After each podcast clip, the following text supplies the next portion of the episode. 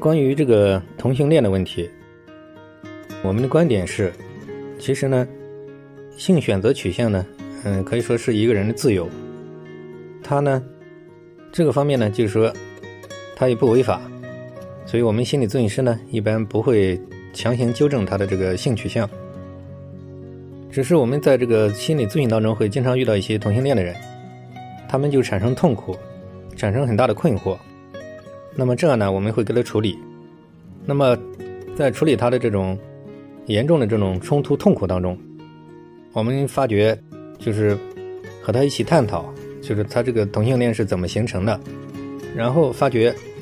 很多人在这个深入的探讨过程当中，他就把他这个整个的这种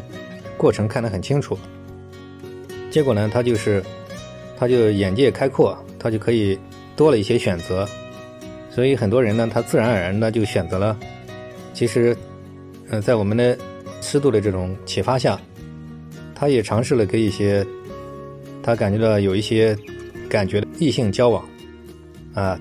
通过这样的一些类似这样的一些方式，他在这个给自己多重选择的这个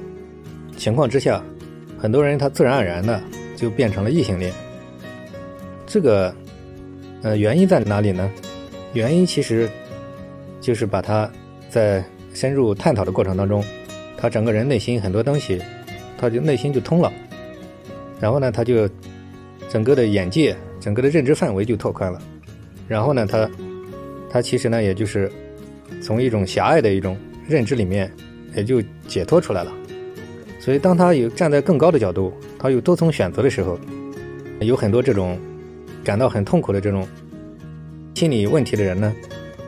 他就是是他自己的选择，他就水到渠成的，